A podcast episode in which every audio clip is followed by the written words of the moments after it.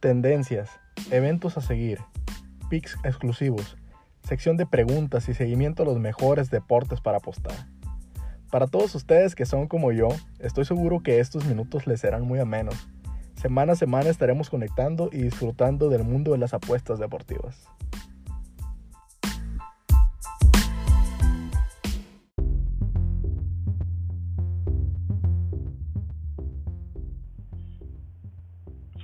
Tal amigos? Bienvenidos a un episodio más de los minutos de Manu. Hace días les pregunté en Twitter que si qué querían que tratara en este episodio y algunos de ustedes mencionaron el tema de las proposiciones de los jugadores de la NBA, cómo elijo eh, al jugador, cuál es la proposición que más embona para, para ese partido o cuál es el proceso más que nada para la elección de la derecha o del parlay con las proposiciones de la NBA en los jugadores. Más adelante voy a hablar un poquito del tema porque es muy difícil y es muy extenso realmente platicar sobre todo lo que conlleva el escoger a los al, al jugador perdón y a la proposición con la que más probabilidad tenemos de ganar. El capítulo anterior hablé del Bayern Múnich Hablé específicamente y mencioné que iba a batallar para ganarlo el Barcelona, pero que iba a clasificar y quedé como un payaso, casi tanto como los jugadores del mismo Barcelona, ya que el resultado todos lo sabemos y nadie lo va a olvidar en mucho tiempo. Incluso en la Masia están haciendo ya todo lo posible por olvidarse, por borrar esos cuartos de final de la historia del Barcelona. Ya corrieron al director, ya corrieron al director deportivo, al director técnico, perdón, ya corrieron al director deportivo, se viene una fuerte reestructuración, incluso hasta Messi está dudando si quedarse. Yo a lo personal pienso que se va a quedar, no veo a Messi en otro equipo, pero de que hay dudas en el Barcelona, hay dudas. Asimismo, mi pick sobre los dos goles del Manchester United quedó a deber. El equipo inglés fue una verdadera decepción. Estas dos llaves de la Europa League fueron un fracaso totalmente. Incluso el partido pasado pudo haber quedado fuera, pero el Copenhague, equipo de Dinamarca, no tuvo la efectividad que sí tuvo el Sevilla. Ahí la diferencia. Los ingleses se olvidaron totalmente del buen fútbol con el que cerraron la Premier League las semanas pasadas. Pero bueno, pasando a los temas de la Liga MX, el América sufrió una goleada la jornada pasada contra Querétaro y terminaron siendo exhibidos. Seamos sinceros, América temporada tras temporada se lleva un partido o dos partidos con ese resultado y aún así siguen siendo favoritos para llevarse el campeonato y aún así los vamos a mirar en la semifinal. El fuera piojo no va a causar efecto. Sabemos que el piojo es el entrenador ideal para la América, así que amigos americanistas, no se preocupen por esta goleada 4-1, no es la realidad del América, aunque sí fueron exhibidos en ese partido. Bucetich tuvo su presentación con el rebaño sagrado y obtuvieron una victoria de 2 a 1 frente al Atlético de San Luis. El equipo no fue contundente, pero supe observar que hubo algunos cambios precisos en el partido, tuvo ajustes buenos que sirvieron, sobre todo con la expulsión del jugador del equipo visitante. Hay que ver cómo reacciona este fin de semana contra los Diablos Rojos. Vamos a ver una semanita más ya con la mano del Rey Midas cómo trabaja el rebaño sagrado. Los playoffs ya empezaron en la NBA y les quiero contar quiénes son mis favoritos. Ya sé que va avanzada la primera ronda, ya sé que hay unos equipos que ya jugaron dos partidos, que ya llevan ventaja, pero aún así les dejo mis pronósticos. Boston, Miami y Toronto van a blanquear a sus oponentes. A Milwaukee ya no le van a ganar ningún partido, es decir, Orlando ya no vuelve a ganar. Houston va a perder un partido, seguramente va a ser el partido siguiente, el 3, y la serie se pondrá 2-1 a favor de Houston. Tanto Clippers como Nuggets y Lakers van a pasar, pero van a batallar bastante. Incluso estoy casi seguro que se van a ir al partido 7. Los partidos imperdibles que no se pueden perder este fin de semana sumándoles la serie de Clippers y la serie de Lakers, son dos y todos sabemos cuáles son.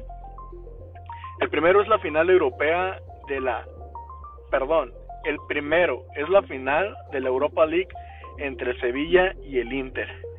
Es una final con equipos que juegan un fútbol muy distintos. El Sevilla le gusta mucho la posesión de la pelota, eh, la planeación de las jugadas en el medio campo, mientras que el Inter le gusta jugar de una manera a latigazos, le hacen llegar el balón a sus delanteros que son letales, tanto Lukaku como Lautaro como Alexis Sánchez, son los encargados de perforar las redes de los oponentes. El partido es el día viernes 21 de agosto a las 14 horas del centro de México y les voy a dejar un pick para ese partido y es Inter over de 1.5 goles. Tiene un momio de más 110 y le voy a apostar el 5% de mi banca. Repito, final de la UEFA Europa League, Sevilla contra Inter de Milán. Viernes 21 a las 14 horas del centro de México. El pick es over de 1.5 goles del Inter. Tiene momio de 2.1 o más 110 como les guste y les voy a poner el 5% de mi banca. El otro partido que obviamente nadie se puede perder, a pesar de que sea en domingo, algo raro, es la final de la Champions League entre el Paris Saint Germain y el Bayern Múnich. Tengo la sensación que va a ser un partido muy alegre, muy entretenido. Luego de que el PSG se complicó contra el Atalanta, se miró muy suelto y muy vasto de confianza contra Leipzig y no dudo que este partido sea igual a pesar de que el rival es un rival totalmente distinto, totalmente intenso, totalmente mordelón y serio, que es el Bayern Múnich.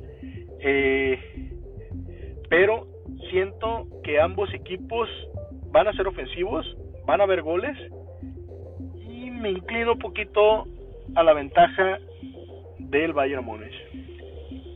Ya que lo del Bayern Múnich ha sido totalmente subliminal este año después del ajuste del entrenador que tuvieron eh, todo les ha salido, ganaron la Copa, ganaron la Bundesliga y estoy seguro que van a ganar la Champions League.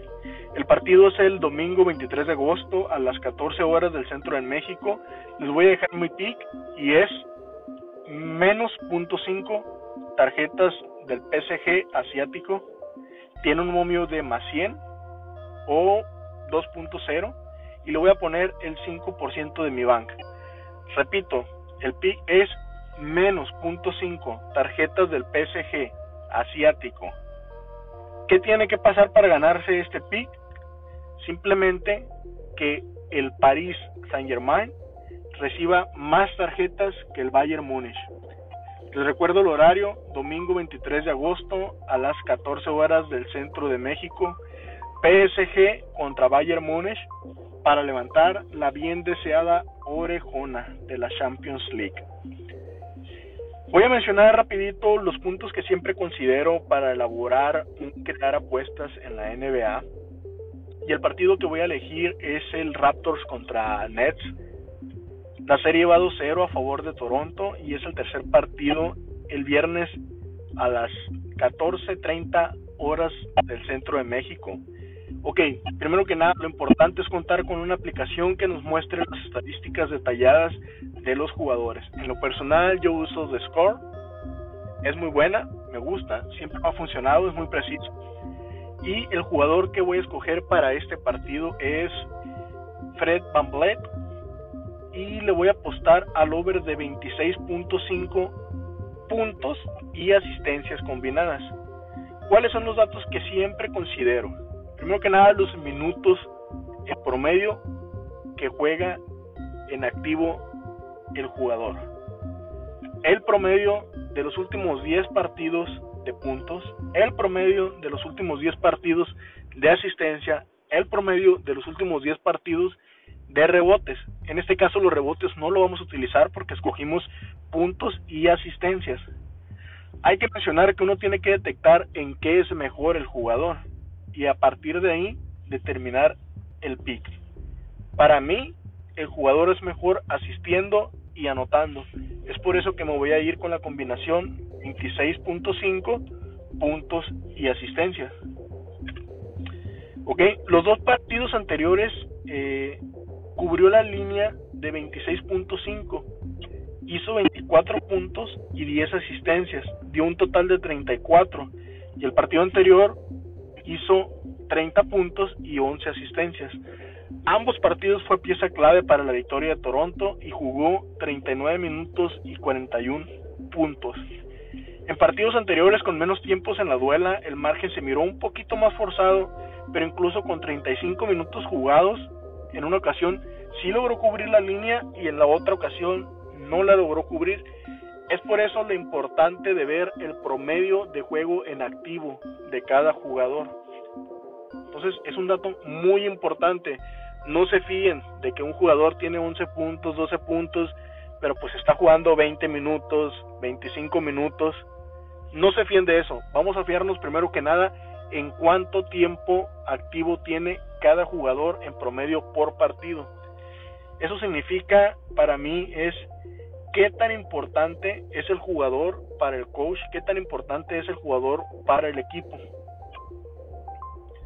Ok, entonces basándonos de eso, basándonos en eso, ahí tengo que mi jugador de Toronto para mí sí va a cubrir la línea de 26.5 que es puntos y asistencia. Explicar el proceso de selección para los jugadores es algo extenso. Lo que sí les puedo recomendar es que se basen mucho en esas cosas. Tiempo, promedio de los últimos 10 partidos, en puntos, en asistencia y en rebotes. Un ejemplo, si tu promedio da 27 entre los puntos y entre los rebotes es mejor alejarnos un poquito. Si la línea está en 26.5, hay que tratar de detectar los promedios más holgados, hay que tratar de detectar a los jugadores que por sí solo con los puntos puede completar la línea y ya si uno elige rebotes o si elige asistencia sería un complemento por si acaso se ve poquito corto en los puntos. Espero que hayan entendido, si no con toda confianza, ya saben siempre que pueden mandarme un mensaje y les voy a responder. Como saben, siempre he estado para ustedes ante cualquier duda. Por lo pronto me despido y vamos por esos verdes.